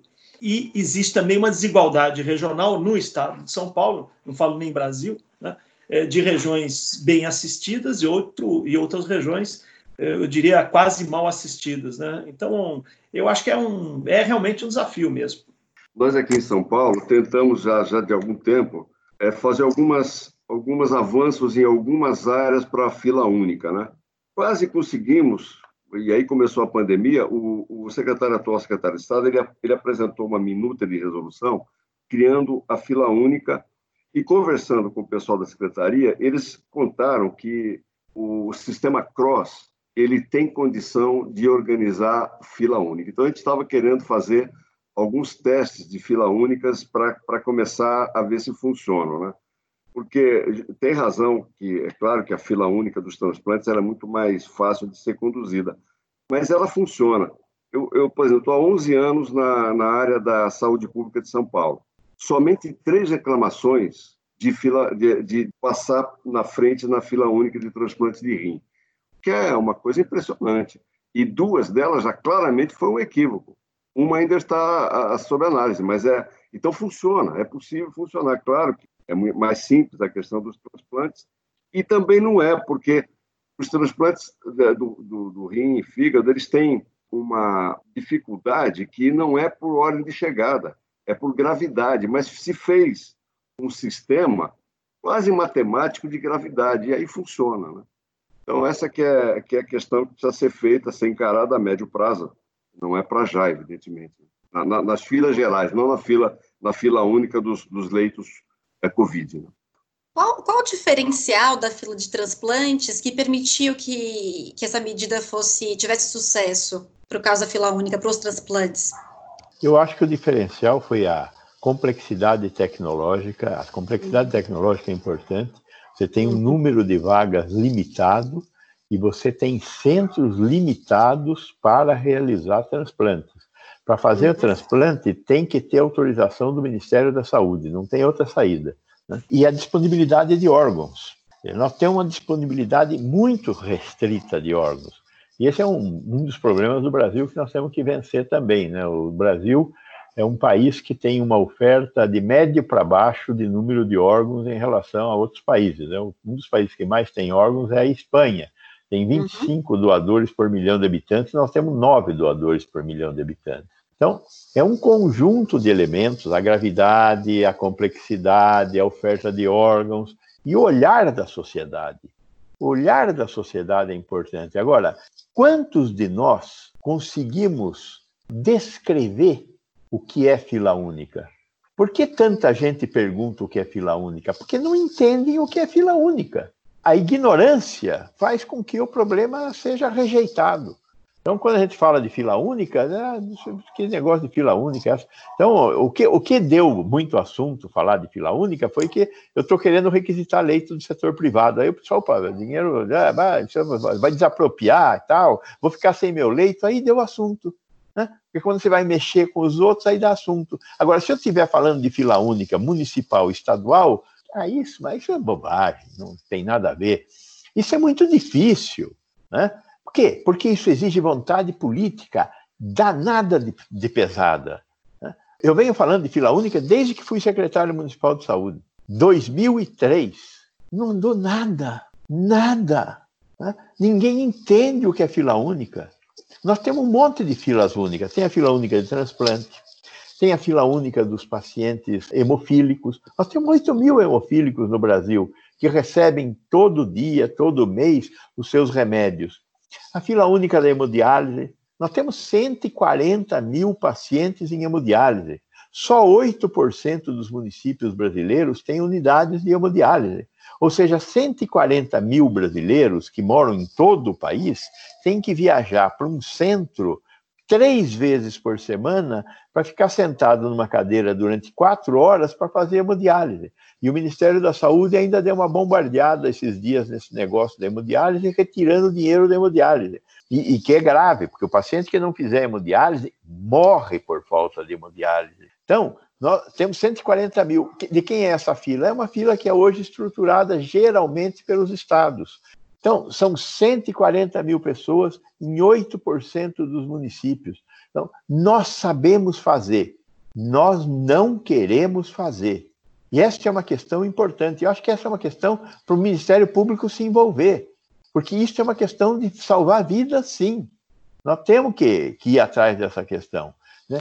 Eu acho que essa epidemia ela está trazendo alguns avanços para nós. Né? Nós estamos aprendendo que celular não serve só para telefonar, celular serve também para fazer reunião. Que fantástico! Não vamos gastar mais gasolina andando de um lado para o outro, não vamos usar tanta passagem aérea para fazer reuniões, porque aprendemos a usar o celular, o computador, de uma, além de ser uma máquina de escrever, dá para fazer reunião também. Né? Então, vamos tentar ver se a gente tira dessa, dessa, dessa epidemia também um SUS melhor o SUS melhor é um SUS melhor financiado, né? porque nós estamos descobrindo que sem financiamento não tem SUS. Nós estamos descobrindo que sistema educacional é importante e sistema de saúde também é importante. Não tem como construir civilização sem escola e sem saúde. Então, vamos colocar a saúde na agenda. Né? E vamos colocar a fila única. Né?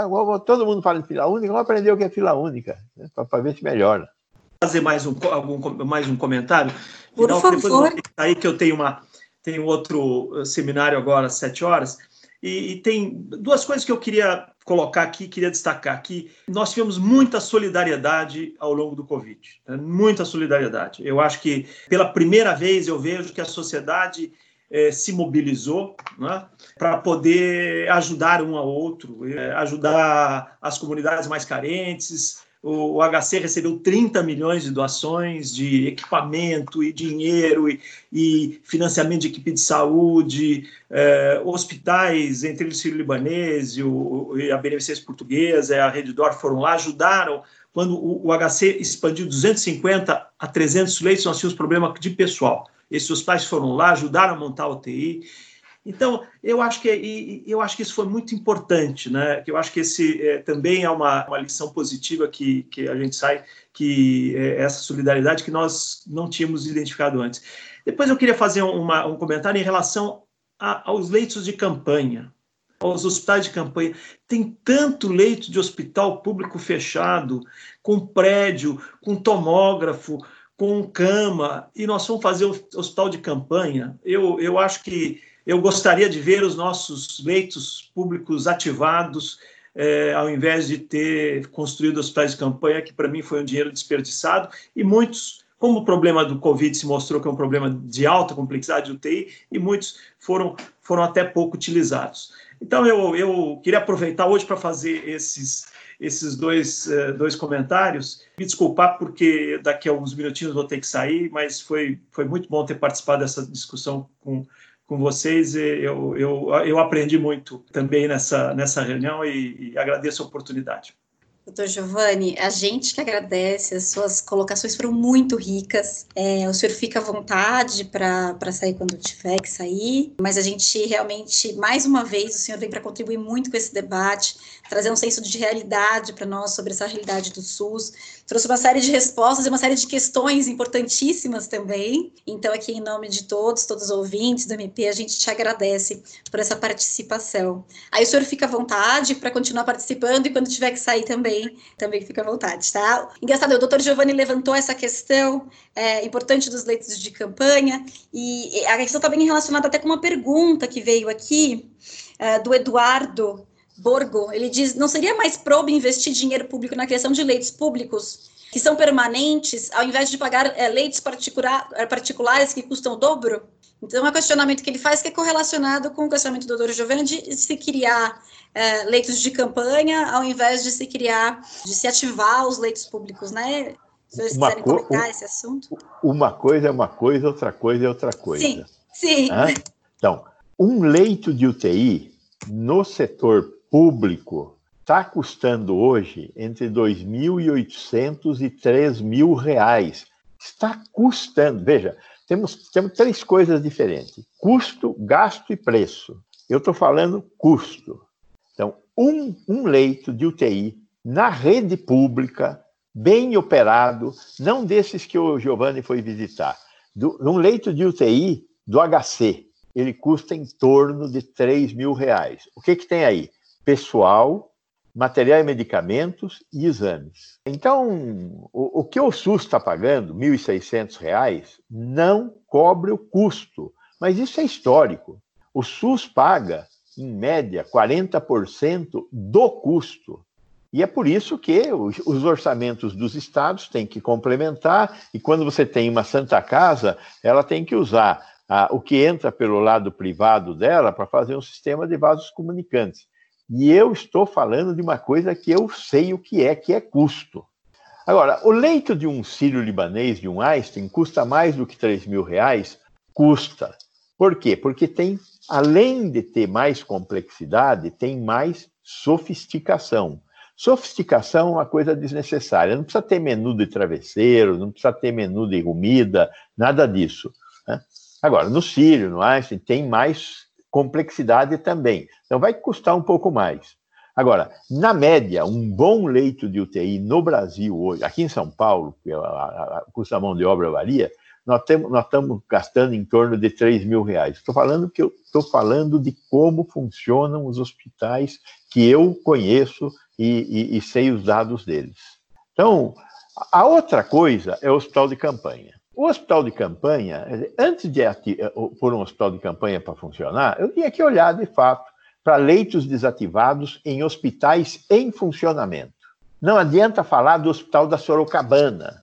O hospital da Sorocabana não dá para usar. Por quê? Porque é uma, é uma estrutura que está abandonada há 10 anos. Os canos de, de água do hospital sorocabano já não existem mais. É um cano de aço de ferro fundido que foram um, carcomidos. A rede elétrica do hospital foi feita por um tempo que não tinha o gasto de eletricidade que nós temos hoje. Então, o Hospital Sorocabana tem que ser reconstruído para ser utilizado. Agora, eu não vou falar o nome dos hospitais, mas eu sei de hospitais públicos do estado de São Paulo que estão com leitos desativados por falta de pessoal. Estes hospitais poderiam ter seus leitos ativados, fazer o que o HC fez, transformar leitos normais em leitos de UTI. Talvez eu não devesse ter criado nenhum leito de UTI em hospital de campanha. Teria que ter transformado leitos dos hospitais públicos em leitos de UTI e, eventualmente, é, alugar hotéis para colocar pacientes de baixa complexidade. Agora, essa criatividade não é fácil. É, agora a gente fala disso, somos engenheiros de obras prontas. Então, eu respeito o esforço que foi feito para aumentar mil leitos na rede pública do Estado de São Paulo num período tão curto. Agora, de fato, as críticas têm que ser ouvidas. Perfeito. É, a gente tem pouco tempo restante, então eu queria aproveitar ainda a presença dos dois. Uma, um ouvinte aqui, o Marcelo, ele menciona que a experiência da Coreia foi uma experiência de sucesso no combate à pandemia, sem que eles tivessem um sistema público de saúde. Então ele questiona a necessidade do SUS. Então, enfim, vou jogar essa, esse tema para os senhores, se vocês puderem comentar. A, da... a, Coreia tem um sistema público de saúde, sim. Eu acho que o nosso caro ouvinte Tá, tá, tá, tá o, o, fato de não ser, é, não ter hospitais estatais, então, uhum. uma coisa é um sistema estatal de saúde, outra uhum. coisa é um sistema público de saúde. A Coreia tem um sistema público de saúde, que, que não é de base universal, porque é de base bismarquiana, que é diferente. É, é o nosso INAMPS. O modelo, o modelo coreano é um modelo baseado num sistema bismarquiano de, de atenção à saúde. A Coreia saiu de, de, dessa crise também porque a Coreia testou. Né? Tem uma coisa diferente aí que é a questão da testagem, que é um problema que no Brasil nós estamos devendo ainda, fazer testes.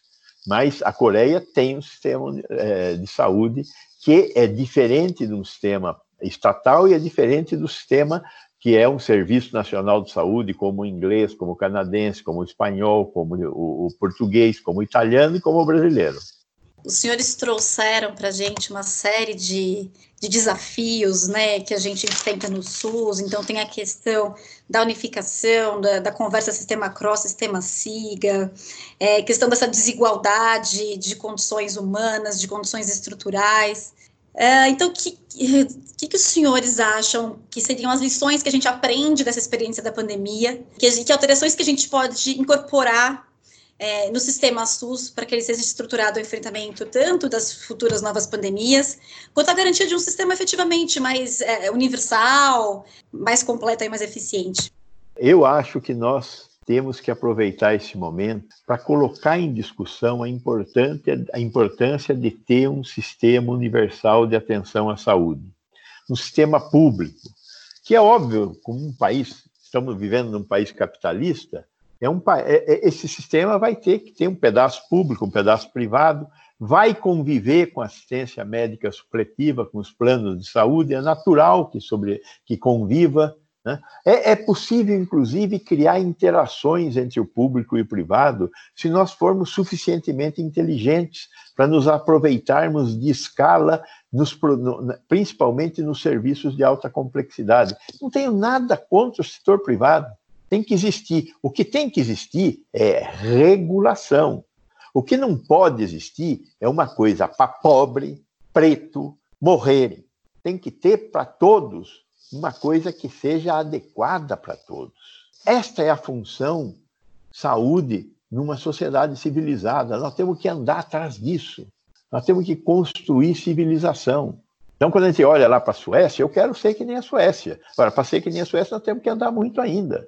Vamos ter que construir um sistema de saúde muito melhor, um sistema educacional muito melhor. Vamos ter que nos civilizarmos.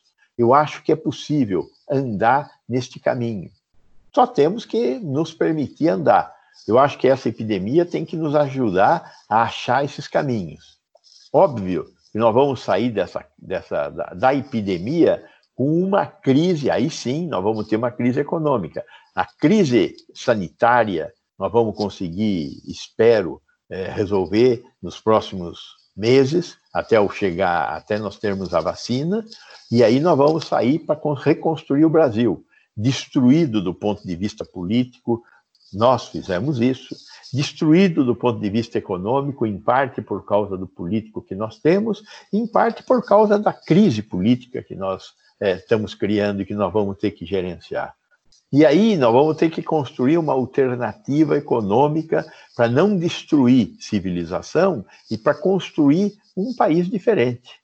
Mas isso nós vamos ter que discutir com a sociedade como é que faz isso. Não dá para manter um país desigual. Acho que essa é uma coisa que a gente tem que ter claro. A desigualdade é, é, é inaceitável, o nível de desigualdade que nós temos. Não dá para aceitar que dá para ter uma coisa para pobre outra coisa para rico. Nós temos que construir um país mais igual e que aceite diferenças, mas que essas diferenças não impliquem em sofrimento e morte de uma parte significativa da população. É isso que eu acho que nós temos que cultivar. Agora, para isso, nós temos que empoderar a sociedade brasileira e fazer discussões como estas elas podem levar essa gana de querer ter um país melhor, uma sociedade melhor. Queria agradecer muito o Ministério Público a oportunidade de fazer essas discussões e, e me coloco à disposição para aparecer quantas vezes for para participar dessas discussões. Muito obrigado. É um prazer imenso receber, muito gostoso ouvi-lo. O senhor tem um conhecimento muito profundo no assunto, fala muito bonito, e para a gente é realmente uma lição. Obrigada mesmo. Acho que o Arthur quer falar, ele também tirou o áudio. Só para dar um abraço no Gonzalo, dizer que é um prazer sempre participar de alguma coisa com ele. Muito obrigado, doutor Arthur. É uma honra participar com o senhor e com a doutora Paula, que conheci hoje. Muito obrigado. Muito obrigada, é um prazer. Arthur, a gente está. Na verdade, estamos nós dois aqui, porque o doutor Daniel, infelizmente, caiu. Ele estava com problema de internet, está tentando retornar, se conseguir, enfim, é, pelo menos pegar os momentos finais voltou. da nossa fala. Voltou? Daniel voltou. Saiu. E caiu, coitado, acho que ele está com problema mesmo. Arthur, você quer trazer para a gente, então, talvez algumas, é, um apanhado para os promotores de justiça de como eles podem atuar na comarca deles de ponta para evitar uma saturação de leitos, uma falta de UTI para né, a população local, principalmente aqueles que vivem em cidades pequenas, tem a, a, rede de saúde só de baixa e média complexidade, que dependem eventualmente né, de estruturas de outras cidades. Como é que o promotor pode atuar para garantir é, os leitos? Que um apanhado geral do tema também para os colegas. Eu acho que o, o, Daniel Godinho poderia dar uma contribuição muito grande nessa tua questão, Paulo, mas eu vou tentar dizer o que eu penso aqui. Pegando a questão que o Gonzalo fala, de fazer um país melhor, veja, vou dar um dado interessante. Nós temos um procedimento na Promotoria de Saúde Pública que investiga a falta de UTIs em São Paulo. Sim. E nós temos um dado muito interessante, que é o seguinte: na, como regra geral, dentro da normalidade da saúde pública em São Paulo, há uma falta entre os pedidos que os hospitais fazem para que o SIGA e o CROSS consigam UTI, quase 60% desses pedidos não são atendidos. Isso é, a pessoa está em algum hospital, esse hospital não tem UTI para ela, então ele pede para o sistema da, do município e para o sistema do estado, olha, eu preciso de uma UTI com essas características para esse paciente que precisa de UTI. Então, de cada 10 pedidos, seis não são atendidos. E o que acontece com essa pessoa que não é atendida? Duas alternativas. Ou ela, questão de sorte ela consegue se recuperar e, e, recebe alta ou ela morre. Então, o SUS já tem um problema de UTIs em São Paulo. E o Gonzalo coloca muito bem, nós temos vários leitos de hospitais públicos fechados por falta de gente. Eu vou dar um exemplo concreto. O Hospital Universitário da USP, ele está absolutamente subutilizado, com leitos muito bem equipados e que não são trabalhados por falta de pessoas. Então, você podia rapidamente fazer com que esses leitos girassem. Né? E, e, assim, outros uh, centenas de hospitais, da mesma maneira. Olha, o Daniel, felizmente, voltou. Boa-vinda, Daniel. Daniel, infelizmente, os, os, doutores tiveram que sair, ambos tinham compromisso às sete. É, a gente está fazendo alguns, algumas considerações finais, se puder entrar para o nosso debate. Então, é, só para completar, e depois eu passo a palavra ao Daniel, porque ele pode dar uma, uma linha melhor para saber como é que o promotor das cidades pequenas uh, atua. Então, fico muito satisfeito de saber que a ideia do HC é, passada a pandemia, deixar mais 150, mais 150 leitos de UTI funcionando. Giovanni dá um dado impressionante, que é um dado que a gente já tinha. O HC tinha 6, 100 leitos de UTI fechados. 60% das pessoas não conseguem vaga no UTI e o HC tinha 100 leitos fechados. Leitos fechados por quê? Por várias razões. Dentre elas, porque esses leitos não recebem a verba do Ministério da Saúde para que eles sejam ativados. Então, ficam leitos lá com todo equipamento todo, fechados. Né? E, e, essa é a tragédia do SUS. Então, é, eu acho que as pessoas, diante desse, dessa situação que nós estamos vivendo, descobriram a necessidade de ter um sistema único de saúde potente, forte. Ele é utilizado para o rico e para o pobre. Porque imaginar que ninguém vai utilizar o SUS é um equívoco, porque toda a vigilância sanitária, por exemplo, é SUS. Se o cidadão tiver um infarto em casa, quem que ele vai chamar? Ele vai chamar o SAMU. O SAMU é SUS. Então, não adianta querer fugir do SUS. Né? Não adianta querer fugir de uma situação que todos é, são beneficiados com isso. É claro, nós temos uma, uma, uma tragédia social, né? É, essa ideia da desigualdade que o Brasil naturaliza é uma coisa muito grave, né? muito grave mesmo. Eu vou dar só um exemplo, Paula. Vamos pegar alguns dados dos americanos que nos chocaram. Né? Nos ataques às Torres Gêmeas, que o mundo chorou, morreram pouco entre, entre todas as pessoas que morreram, morreram menos de 3 mil pessoas. E o mundo chorou por meses. E chorou realmente diante de uma tragédia. Né? Nós perdemos no Brasil já 45 mil pessoas. É um ataque a Torres Gêmeas a cada dois dias. E ninguém se condói. As pessoas acham normal morrer 45 mil pessoas no Brasil. No estado de São Paulo já, já morreram 10 mil, mais de 10 mil pessoas. Então é como se tivéssemos um ataque às Torres Gêmeas em São Paulo outro em Campinas, outro em Santos, e outro começando a acontecer em Ribeirão Preto. E normal, entendeu? Se naturalizou a desgraça, né? Então, eu acho que essa, esse, esse horror que o Brasil está vivendo talvez sirva para que as pessoas entendam que é, é necessário, em primeiro lugar, um sistema de saúde potente. E, em segundo lugar, um sistema educacional potente.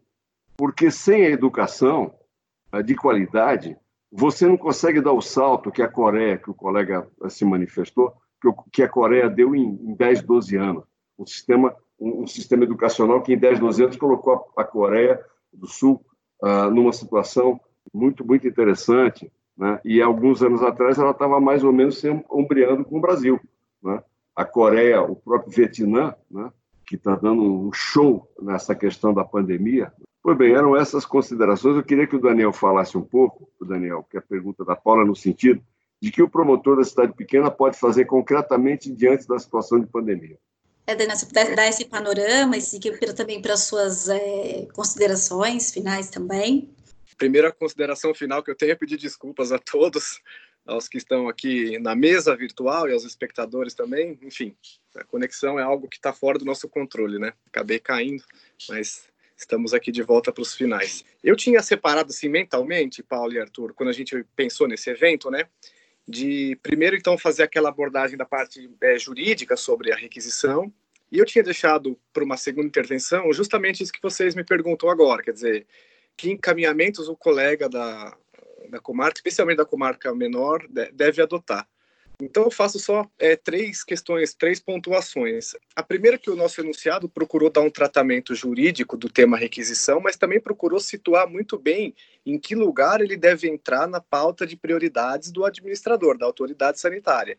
Então, o gestor tem que, em primeiro lugar, lutar pela ampliação da capacidade do SUS local e regional, depois procurar a contratualização dos leitos, que é uma forma racional e mais rápida de acessar leitos que não estão no contingente SUS, mas também nós deixamos claro no enunciado que numa excepcionalidade, numa situação extrema em que todas as outras alternativas foram vencidas sem sucesso, há essa medida, e no enunciado, agora me dirigindo mesmo até aos, aos colegas, né, e o enunciado tem lá todos os parâmetros legais sobre como isso deveria ser feito de forma organizada e racional que, que eu diria para os colegas é, das cidades menores, que inclusive é o meu próprio caso? Em primeiro lugar, que quem tiver interesse, o enunciado está à disposição né, no, no, nosso site, no nosso sítio eletrônico, lá ele vai ter acesso a todo o conteúdo que foi produzido. Eu também, e imagino que eu possa dizer em nome de todos nós do comitê, nos colocamos à disposição de quem tenha qualquer tipo de dúvida ou queira debater algo com mais profundidade, também fico à disposição. E, por fim, qual é o conselho? É, o colega da ponta, ele tem que articular e tem que instar o gestor local, que é, no caso municipal, a que já comece a pensar nessa possibilidade de logo e inclua isso no seu plano de contingência, porque o que, que nós queríamos evitar? Que, diante da necessidade concreta e apresentada, só aí o gestor local comece a pensar em como fazê-lo. E isso demanda, como eu disse inicialmente, não é um assunto que está na nossa pauta diária, não é um assunto sobre o qual todos têm conhecimento prático. Então, não dá para o gestor local, numa situação de emergência sanitária, que é o caso, deixar para pensar nessa hipótese e como fazê-la e como fazê-la de modo organizado quando a, a pessoa já estiver sem o leito na, na frente do hospital. Quer dizer, então, o que eu digo para os promotores locais é o seguinte: já instem o seu gestor local a que incluam essa medida, é, o uso do leito privado, por qualquer de suas formas, nos planos de contingência instem o gestor local a que se articulem com os demais prefeitos da região para que, em conjunto, se articulem, por sua vez, com o gestor regional, o DRS, ou mesmo a Secretaria de Estado da Saúde, para que se possa já pensar em como isso ocorreria em nível regional, é, na eventualidade. Incluam nos planos de contingência, tanto local quanto regional, essa questão e, para tanto, podem se valer do enunciado que nós é, produzimos. Mas o que é o mais importante, me parece, é não deixar para raciocinar, para refletir sobre isso e para adotar as medidas concretas apenas diante do problema, quando o problema bater a porta. Quando o problema bate a porta, ele já é muito grave e o tema não é tão simples e não é tão rápido. Então, eu diria basicamente isso: é instar o gestor local a incluir no plano de contingência como vai se dar, como é a articulação com a, o DRS com a Secretaria Estadual e, em qualquer dúvida é, sobre o tema, que não é um tema do dia a dia, eu, nós e o comitê, tenho certeza, de saúde, ficamos à disposição para trocar ideias, para debater, para aprofundar o próprio enunciado, para continuar esse tema, que é um tema muito complexo. É, oxalá essa medida não se venha, é, não venha se fazer necessária. Tomara, mas nós não podemos nos dar o luxo de torcer. Basicamente, esse é o recado que eu dou para os colegas. Nós não podemos ficar na torcida. Nós temos que nos antecipar ao problema e deixar os caminhos preparados para caso ele se apresente. Perfeito, Daniel. Arthur, quer fazer alguma consideração final? A gente já está passando de duas horas. Somente agradecer a Paulinha, que comandou o nosso trabalho de forma muito eficiente, muito bacana, muito cordial. Queria dar um abraço no, no Daniel. São dois promotores, diria, da nova geração, que, que dão orgulho, né? que, dão esperança de que o Ministério Público daqui para frente seja um Ministério Público exatamente tal qual delineado pela Constituição de 88. São dois talentos, muito talentosos mesmo, que têm mostrado no nosso Comitê de Saúde uh, o nível de excelência dos colegas do Ministério Público. Então, eu queria parabenizar os dois e, e assim, parabenizando os dois, parabenizo todos os, jovens promotores e talentosos promotores estão contribuindo nas suas várias áreas, nos vários grupos de trabalho. Eu acho que de tudo que vai ficar, ao final e ao cabo, é, revelar novos talentos e gente da primeiríssima qualidade para o Ministério Público. Eu só queria dar um abraço em vocês dois e, e, e assim cumprimentar todos os jovens promotores que estão trabalhando muito no GT Covid-19. Agradeço as palavras carinhosas, Arthur. É, você sabe que eu sou sua fã. e você está é, é, conduzindo lindamente a coordenação do, do, GT. É um prazer poder trabalhar ao seu lado nessa missão tão difícil. Eu peço aos colegas que, que fizeram perguntas no chat que não puderam ser respondidas. Infelizmente, a gente é, teve falta de tempo mesmo, o assunto é complexo. A gente poderia conversar horas a fio sobre ele, né?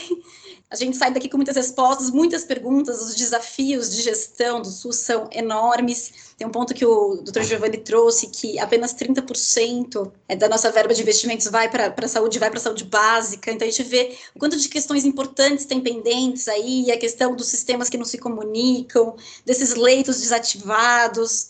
E eu acho que, acima de tudo, esse problema da desigualdade que permeia todas as respostas, né? Sempre a desigualdade aparece como principal ponto de delicadeza uh, no nosso, nosso principal desafio, eu acho. E é uma desigualdade que acompanha a nossa sociedade historicamente. Então, eu acho que a gente, como promotores de justiça, pode olhar sempre para isso, ter isso como norte maior, o combate a essa desigualdade. E eu acho que a questão dos, dos leitos privados pelo SUS aparece como uma alternativa que a gente tem para garantir não só a melhor estruturação do sistema de saúde nesse momento de pandemia, mas também para fazer justiça social, que é tão importante nesse momento.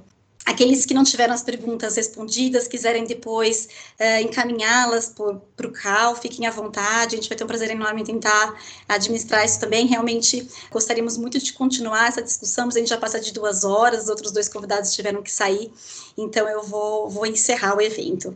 Agradeço muito a todos. Arthur, Godinho, foi um prazer enorme ter essa conversa com vocês e obrigada.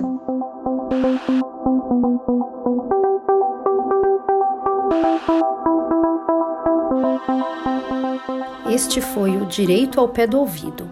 Siga nosso canal e amplie seu conhecimento com a Escola Superior do Ministério Público de São Paulo.